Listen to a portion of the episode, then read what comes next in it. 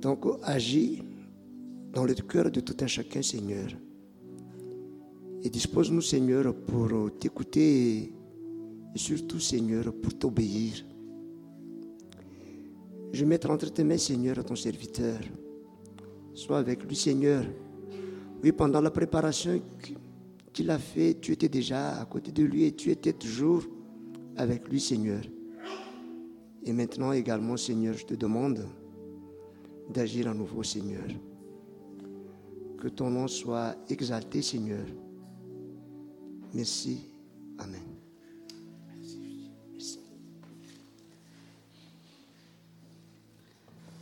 Bonjour à tous.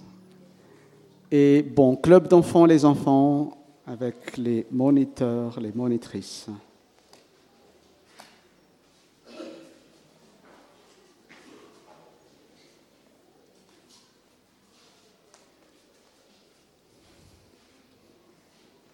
Merci à celles et ceux qui ont euh, précédé. Euh, déjà pour, le,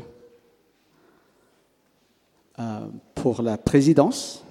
Voilà, c'est la deuxième fois que Gigi a fait ça et c'est vraiment un encouragement. Merci mon frère et que le Seigneur te bénisse pour ce que tu fais.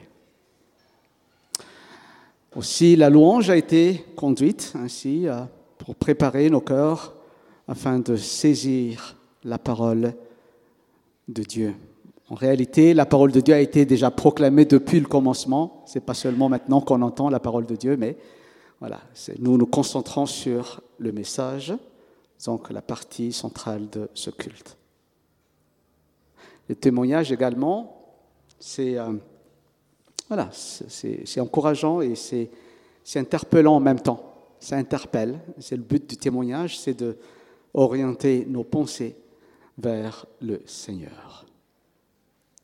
Je tiens à remercier Yali pour euh, sa bienveillance, parce que normalement c'est lui qui devait être ici à ma place en ce moment. Bah, deux reprises déjà, il a cédé la place à Job le 9 avril.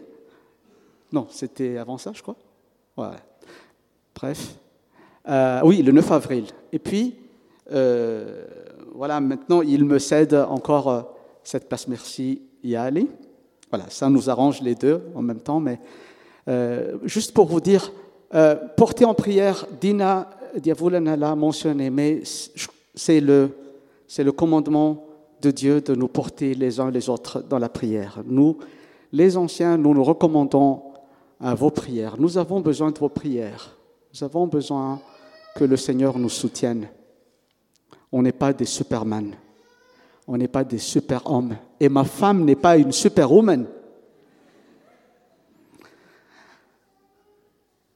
Et alors, euh, l'introduction est un peu euh, longue comme ça, mais euh, Dieu est amour. Amen.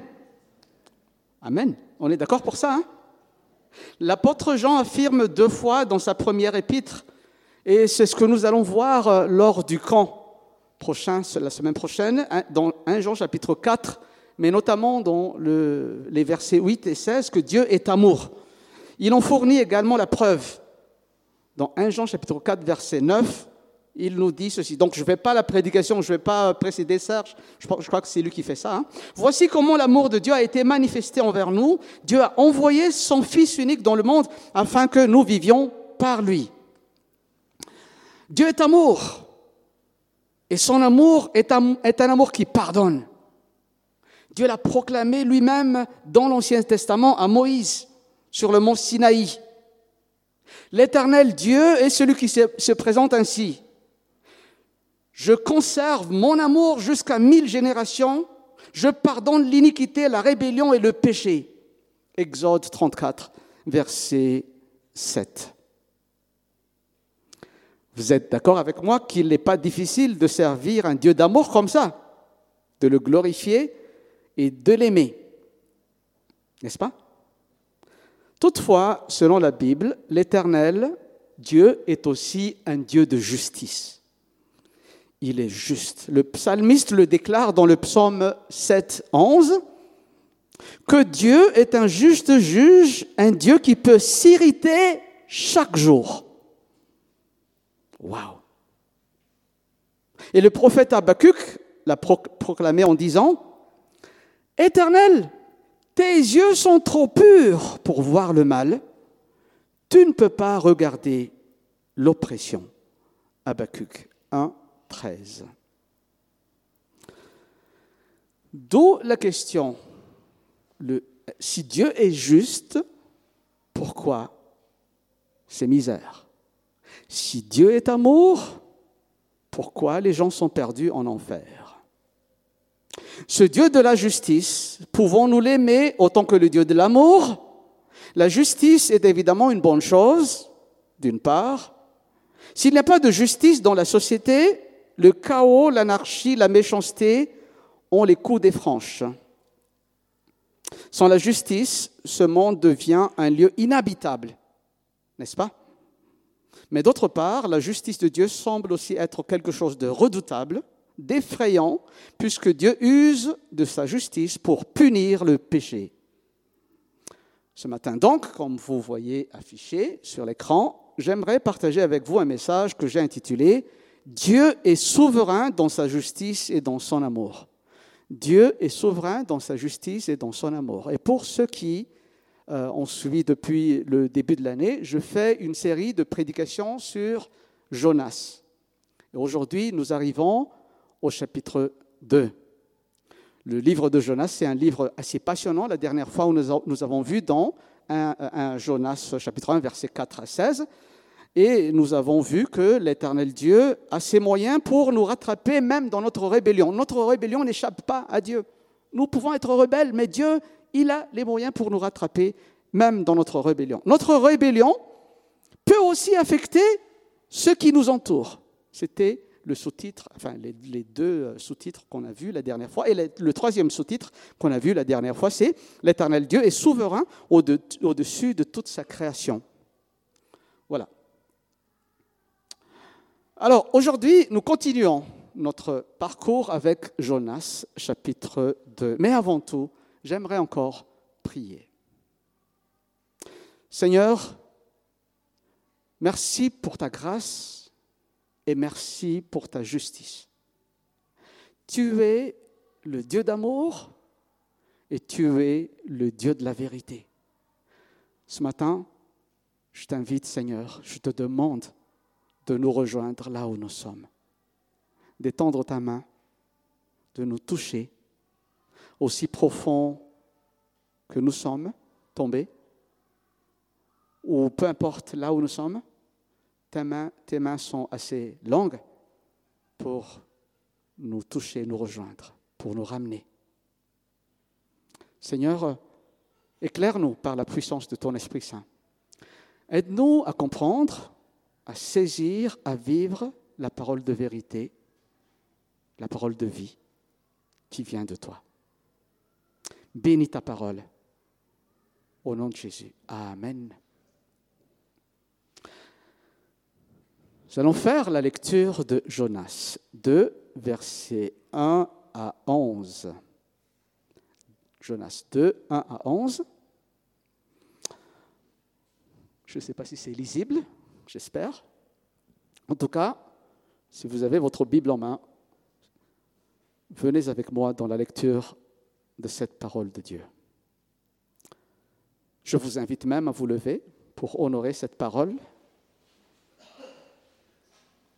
Au nom de Jésus, l'Éternel fit intervenir un grand poisson pour engloutir Jonas, et Jonas demeura dans les entrailles du poisson trois jours et trois nuits.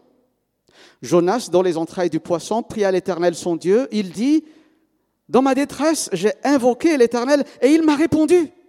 Du sein du séjour des morts, j'ai appelé au secours et tu as écouté ma voix. Tu m'as jeté dans un bas-fond au cœur des mers et les courants d'eau m'ont environné. Toutes tes vagues et tous tes flots ont passé sur moi. Et moi, je disais, je suis chassé loin de tes yeux. Mais je contemplerai encore ton saint temple.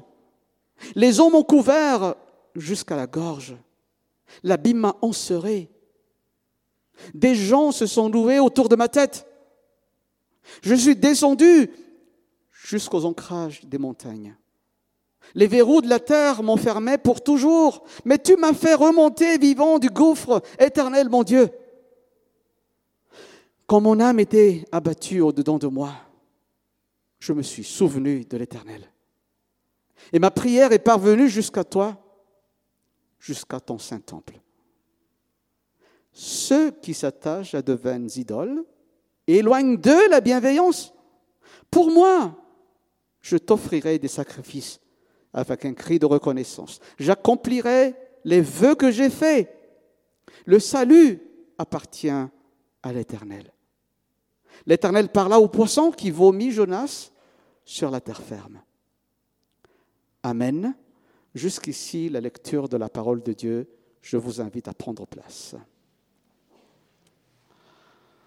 Dans notre message d'aujourd'hui, donc, nous allons voir trois points pour nous, aider, pour nous aider à comprendre, à saisir, à vivre la souveraineté de Dieu dans sa justice et dans son amour. Voici le plan que nous allons suivre. D'abord, le Dieu qui juge est aussi le Dieu qui sauve. Ensuite, l'Éternel est celui qui fait mourir et qui fait vivre. Et enfin, le Dieu de la Bible veille à ce que son projet s'accomplisse. Amen. On peut y aller? Attachez vos ceintures. Le Dieu qui juge est aussi le Dieu qui sauve. Reprenons ce premier verset de Jonas 2. L'Éternel fit intervenir un grand poisson pour engloutir Jonas, et Jonas demeura dans les entrailles du poisson trois jours et trois nuits. L'histoire de Jonas nous est sans doute bien connue. Voilà, dans le premier message, j'ai dit que c'est un message euh, qui est souvent utilisé au sein euh, de, l'école de dimanche, des clubs d'enfants. Au tout, au tout début, mais jusqu'à la fin, nous voyons un Dieu qui s'adresse à l'homme. Dieu s'adresse à Jonas et lui dit, Lève-toi, va à Ninive, la grande ville, et crie contre elle, car sa méchanceté est montée jusqu'à moi. Jonas 1, verset 2. Lorsque Jonas entend cette parole, il prend peur et s'enfuit vers Tarsis. Ou plus exactement, il a endurci son cœur et il s'enfuit vers Tarsis, à l'opposé de Ninive. Il prend le bateau pour s'y rendre, mais pendant le trajet, une grande tempête survient. Les marins se tournent vers Jonas qui avoue fuir loin de Dieu. C'est Jonas qui avoue fuir loin de Dieu. Hein. Il leur dit de le jeter à la mer afin d'apaiser la colère de Dieu et de calmer l'orage. Bien que les marins s'y refusent dans un premier temps, ils doivent se résoudre à suivre les supplications de Jonas. Ils finissent par le jeter par-dessus bord. La tempête se calma alors et les marins sont sauvés du danger. Notre texte de ce jour commence par une action de Dieu l'Éternel fit intervenir un grand poisson pour engloutir Jonas.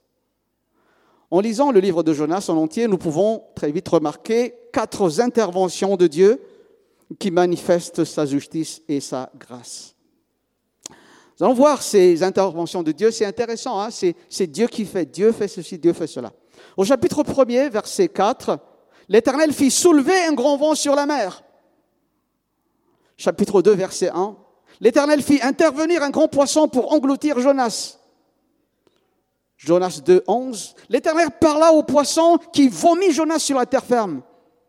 Jonas 4, verset 6. L'Éternel fit intervenir un ricin qui s'éleva au-dessus de Jonas pour donner de l'ombre sur sa tête. Jonas 4, 7. Dieu fit, intervenir un ver pour s'attaquer au ricin, et le ricin sécha. Et c'est pas fini.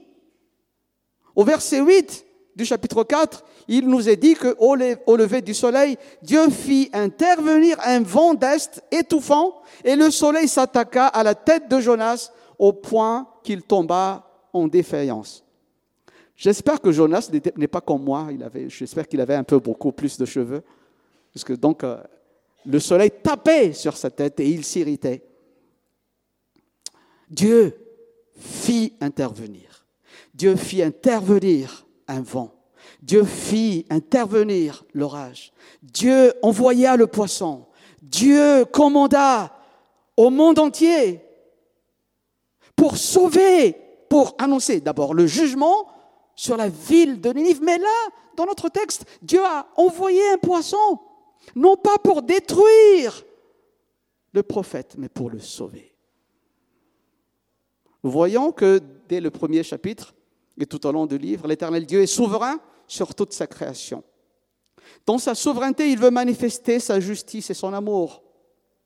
Le Dieu qui est trois fois saint, selon Ésaïe chapitre 6 verset 3. Celui dont les yeux sont trop purs pour voir le mal, on l'a vu, Habacuc 1.13.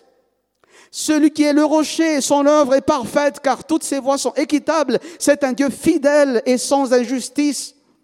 C'est lui qui est juste et droit, Deutéronome chapitre 32 verset 4. L'éternel Dieu est juste, les amis. Sa justice est parfaite. C'est lui qui a mandaté Jonas à aller à Ninive pour annoncer son jugement, car la méchanceté de cette grande ville est montée jusqu'à lui. C'est toujours l'éternel Dieu qui a tenu tête au prophète récalcitrant, qui a choisi délibérément de lui désobéir il lui a alors envoyé une grande tempête sur la mer pour secouer le bateau dans lequel se trouve le prophète rebelle. Ce même Dieu qui est juste et saint, qui juge avec droiture et équité, est aussi le Dieu de grâce, qui a épargné les marins qui ne connaissaient pas Dieu, des païens, quand le mal est enlevé du bateau. L'éternel Dieu est aussi celui qui a envoyé un poisson, un poisson géant. On ignore, euh, voilà, donc euh, euh, la nature de cette poisson. certains pensent que c'est une baleine. Alors, une baleine, ce n'est pas un poisson, à juste titre. Donc, l'Éternel a envoyé un poisson géant, non pour détruire le prophète récalcitrant, mais pour le sauver de la noyade. L'Éternel Dieu est au parfait contrôle de toute sa créature pour manifester sa justice et son amour. Parfois, quand nous voyons ou quand nous nous trouvons nous-mêmes dans une situation difficile, nous nous demandons, il est où ce Dieu juste et amour? Il est où? La Bible dit que par un seul homme, le péché est entré dans le monde. Et par le péché la mort. Et qu'ainsi la mort a passé sur tous les hommes, parce que tous ont péché. Romains 5, 12.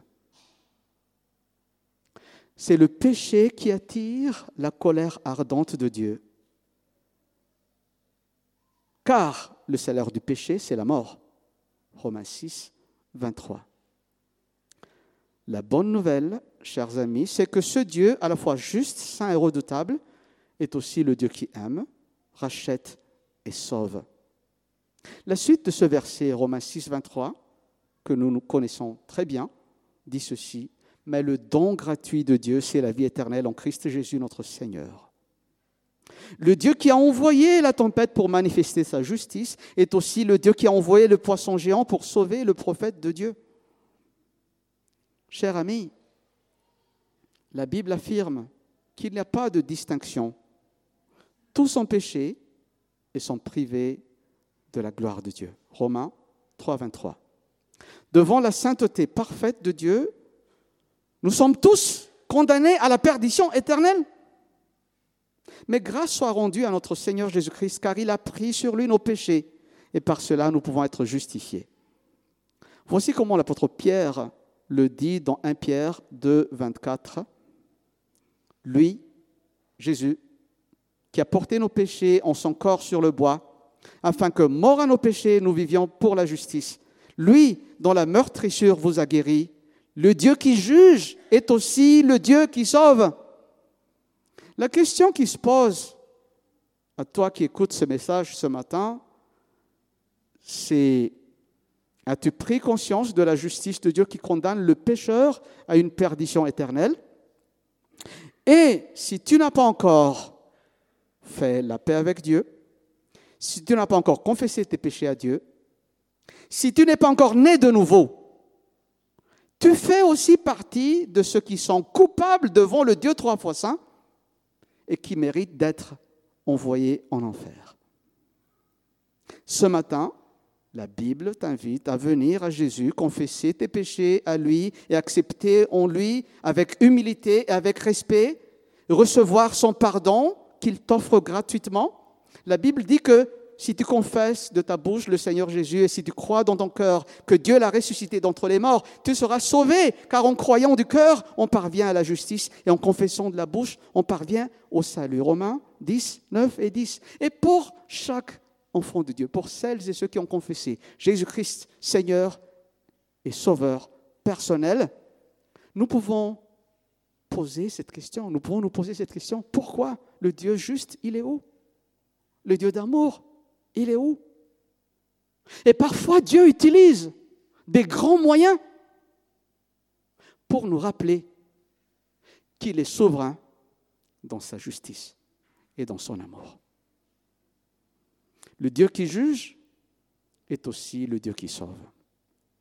Le Dieu de la Bible est juste et vrai, il ne tolère pas le péché.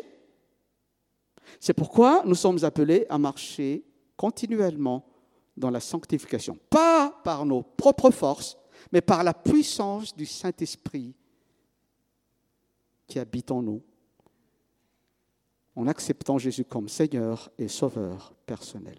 Non pour nous condamner, mais pour chercher et sauver ce qui était perdu. C'était le premier point de notre message qui nous conduit au deuxième point. L'Éternel est celui qui fait mourir et qui fait vivre. L'Éternel est celui qui fait mourir et qui fait vivre. À partir du verset 2 de, ce, de, de Jonas, nous trouvons le changement radical du prophète de Dieu, de son comportement. Dans le premier chapitre, nous constatons un mutisme notoire, une passivité remarquable de Jonas. Quand l'Éternel l'a envoyé à Ninive pour annoncer le jugement du juste juge, Jonas ne s'est pas du tout manifesté. Quand Dieu appela des individus, en général, ces derniers répondent par une expression marquée par une soumission profonde et une sainte crainte en disant, me voici. Quand l'Éternel Dieu mettait Abraham à l'épreuve, il lui disait, Abraham. Et celui-ci disait, me voici. Vous savez qu'est-ce que Dieu a demandé à Abraham?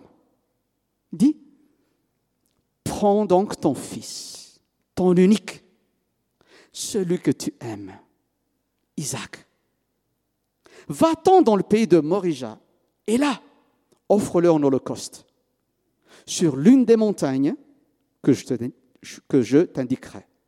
Et Abraham s'en est allé, malgré ses probables questionnements intérieurs. Il a obéi à Dieu. Après avoir terrifié par la vision du Dieu trois fois saint, grand et redoutable, le prophète Ésaïe entendit la voix du Seigneur disant qui enverrai-je Et qui marchera pour nous? Et Isaïe disait, Me voici, envoie-moi. Mais Jonas, au lieu de répondre affirmativement à l'appel de Dieu, il a choisi de se taire et d'aller dans la direction opposée à ce que Dieu lui a montré. Très vite, le prophète de Dieu a compris qu'en refusant l'appel de Dieu, il n'attire que des ennuis sur lui et sur ceux qui l'entourent. Jonas a compris que l'éternel Dieu est celui qui fait vivre et qui fait mourir. Cela nous rappelle l'histoire de Anne, la mère de Samuel, qui a reçu l'exaucement de ses prières devant l'éternel. Et elle a composé un chant dans 1 Samuel 2. 1 Samuel 2, versets 6 à 8 qui dit ceci? C'est Anne qui dit ceci. L'Éternel fait mourir et il fait vivre. Il fait descendre au séjour des morts et il en fait remonter. L'Éternel appauvrit et il enrichit. Il abaisse et il élève. De la poussière, il redresse l'indigent, du fumier, il relève le pauvre pour les faire siéger avec les notables, et il leur donne un héritage, un trône de gloire, car à l'Éternel sont les colonnes de la terre. Et c'est sur elles qu'il a posé le monde.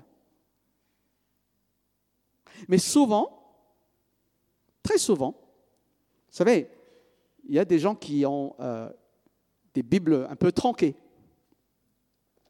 Ils ont la première partie et ils déchirent la deuxième partie. On aime bien un Dieu qui fait vivre, n'est-ce pas? Qui bénit. Qui n'aime pas un Dieu qui bénit? On aime un Dieu qui guérit. On aime un Dieu qui enrichit. Pourtant, quand on dit un Dieu qui fait mourir, waouh Un Dieu qui appauvrit,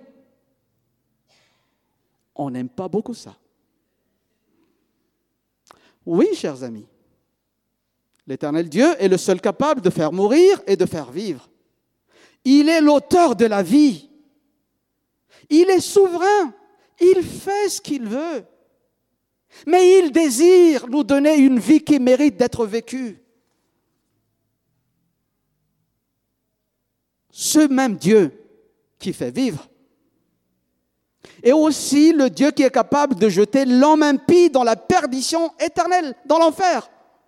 Et ce pas moi qui le dis, c'est la parole de Dieu. Luc 12, 4 à 5.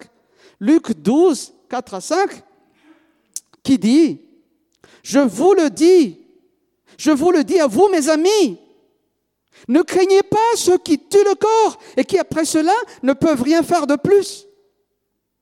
Je vous montrerai qui vous devez craindre. Craignez celui après avoir tué a le pouvoir de jeter dans la géhenne. Oui, vous dis-je, c'est lui que vous devez craindre. Et quand nous sommes submergés par les inquiétudes de la vie, les soucis, la tristesse, voici ce que le Seigneur Jésus nous dit dans Luc 12, toujours dans Luc 12, mais 25 et 26. Qui de vous, par ses inquiétudes, peut ajouter une coudée à la durée de sa vie?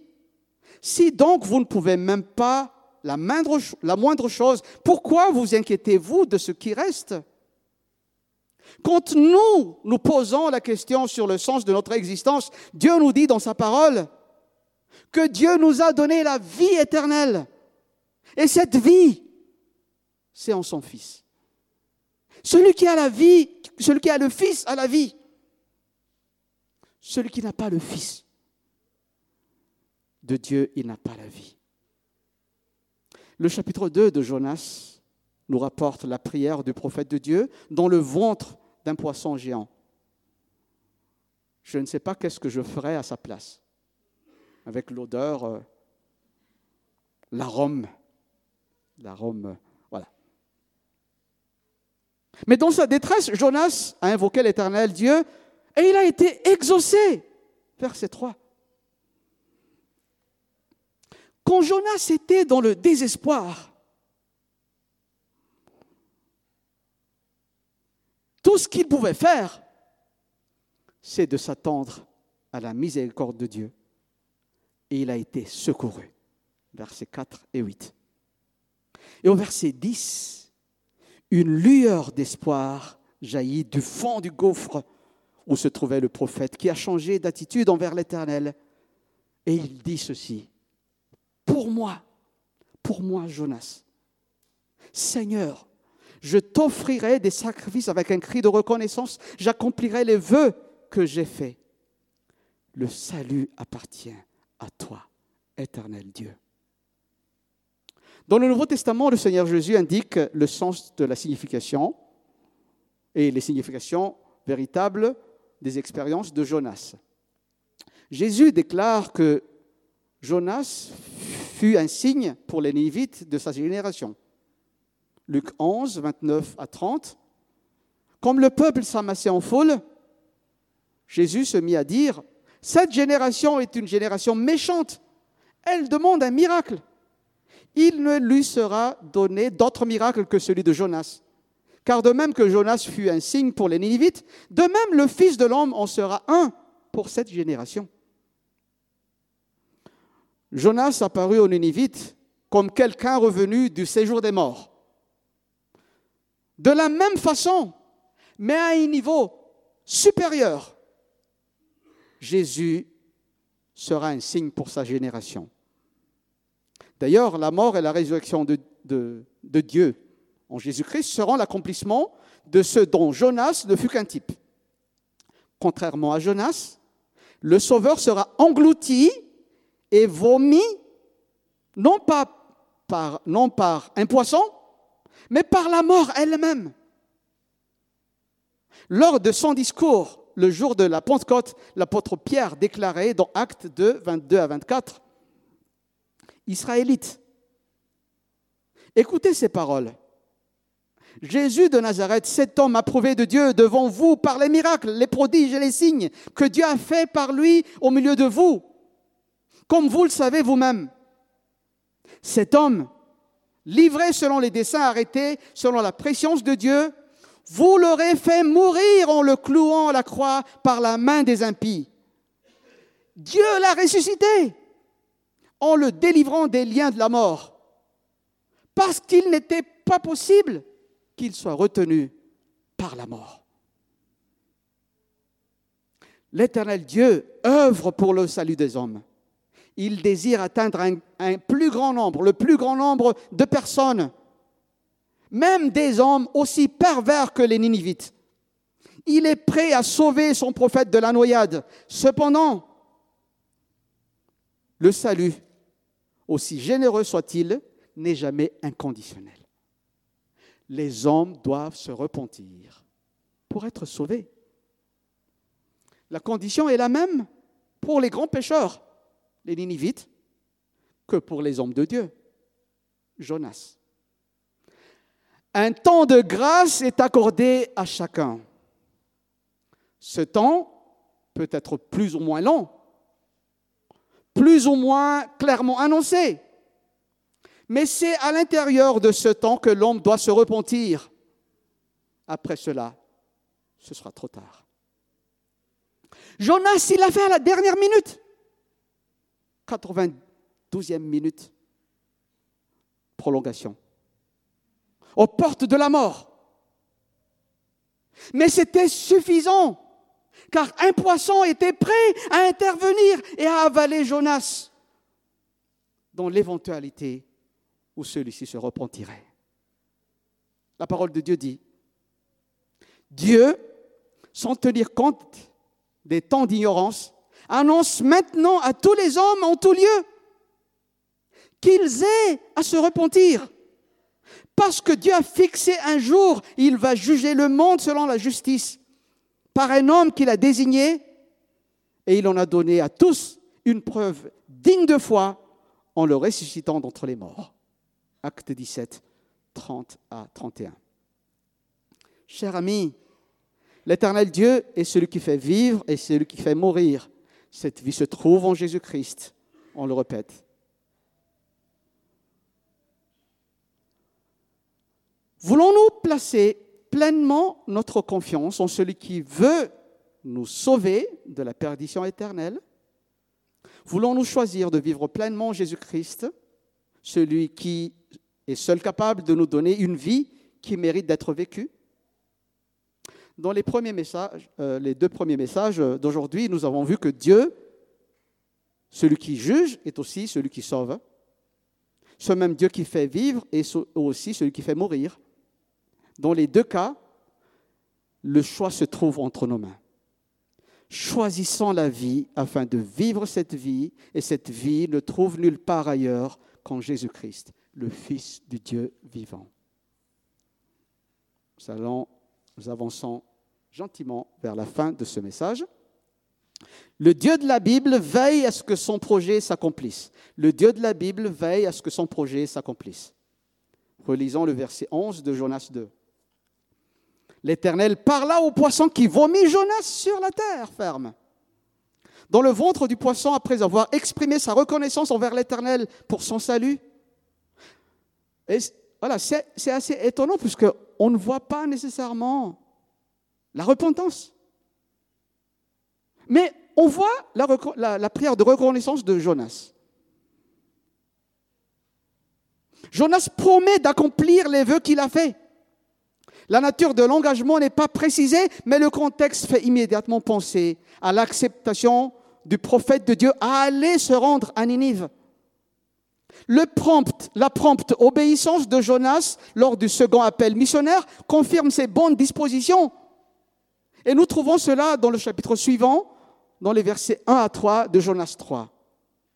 Les dernières paroles de Jonas dans le ventre du poisson sont fondamentales pour comprendre l'enseignement du livre tout entier. Non seulement l'Éternel Dieu pardonne le pécheur repentant, mais il rétablit en amont de la repentance les conditions favorables au salut. Dieu envoie des messagers pour exhorter les pécheurs à la conversion. Le Nouveau Testament renforce encore cette vérité. Le Christ prend sur lui nos péchés et par conséquent notre condamnation. Il est mort sur la croix à notre place et le Saint-Esprit œuvre dans nos cœurs pour nous rendre sensibles à la parole de l'Évangile. Le salut, dans toute sa plénitude, est l'œuvre de Dieu. Et Jonas s'exprime. Le salut appartient à l'Éternel. Verset 10. La libération intervient sitôt que l'engagement est prononcé. L'Éternel parla au poisson qui vomit Jonas sur la terre ferme. L'expérience de Jonas servait de figure, une préfiguration, une prophétie en acte de ce qui devait arriver au Fils de Dieu dans sa chair. Le confinement dans le ventre du poisson et la libération de Jonas sont des types de la mort, de l'ensevelissement et de la résurrection de Jésus-Christ. Matthieu nous rapporte dans le chapitre 12 de l'Évangile au verset 40, car de même que Jonas fut trois jours et trois nuits dans les ventres d'un grand poisson, de même le Fils de l'homme sera trois jours et trois nuits dans le sein de la terre. Cher ami, la merveilleuse nouvelle que Dieu nous annonce ce matin, c'est qu'il est fidèle et juste et il veille à ce que son projet s'accomplisse.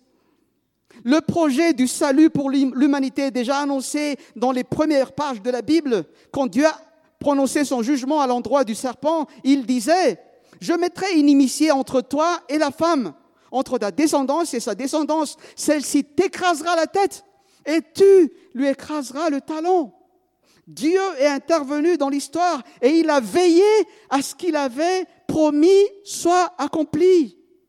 Lorsque les temps furent accomplis, Dieu a envoyé son Fils, né d'une femme, né sous la loi, afin de racheter ce qui était sous la loi pour que nous recevions l'adoption, dit l'apôtre Paul dans Galates chapitre 4, versets 4 et 5. Cher ami, Dieu a un plan merveilleux pour toi, un plan de bonheur et non de malheur, un plan qui va jusque dans l'éternité. Et il t'invite ce matin à tourner vers lui, à placer toute ta confiance en celui qui est venu sur la terre qui a été englouti trois jours et trois nuits, non dans le ventre d'un grand poisson, mais dans les profondeurs de la terre, afin que si tu crois en lui, tu ne périsses point, mais que tu aies la vie éternelle. Le crois-tu? Dieu veille à ce que son projet s'accomplisse.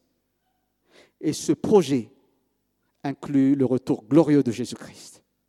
Jésus reviendra bientôt pour juger les morts et les vivants. 1 Pierre 4, 5. Du temps de Noé, les gens se moquaient du jugement de Dieu et ils étaient engloutis dans le déluge. Les prophètes ont annoncé la venue de Messie et le peuple attendait un Messie glorieux, grand et redoutable. Mais quand le Dieu trois fois saint s'est révélé dans la personne de Jésus-Christ, doux et humble de cœur, misérable d'apparence, les gens se moquaient de lui. Et la parole de Dieu nous avertit solennellement. Tout comme l'Éternel Dieu a envoyé Jonas vers les Ninivites pour annoncer le jugement du juste juge de toute la terre, elle nous avertit pour être prêts au retour imminent de Jésus-Christ. Sommes-nous prêts à l'accueillir? Chers frères et sœurs, chers amis, aujourd'hui, c'est encore le jour de grâce. Aujourd'hui, c'est encore le jour de salut. Dieu veille à ce que son plan s'accomplisse. À nous, chers amis, de recevoir avec humilité ce qu'il nous a dit sa parole.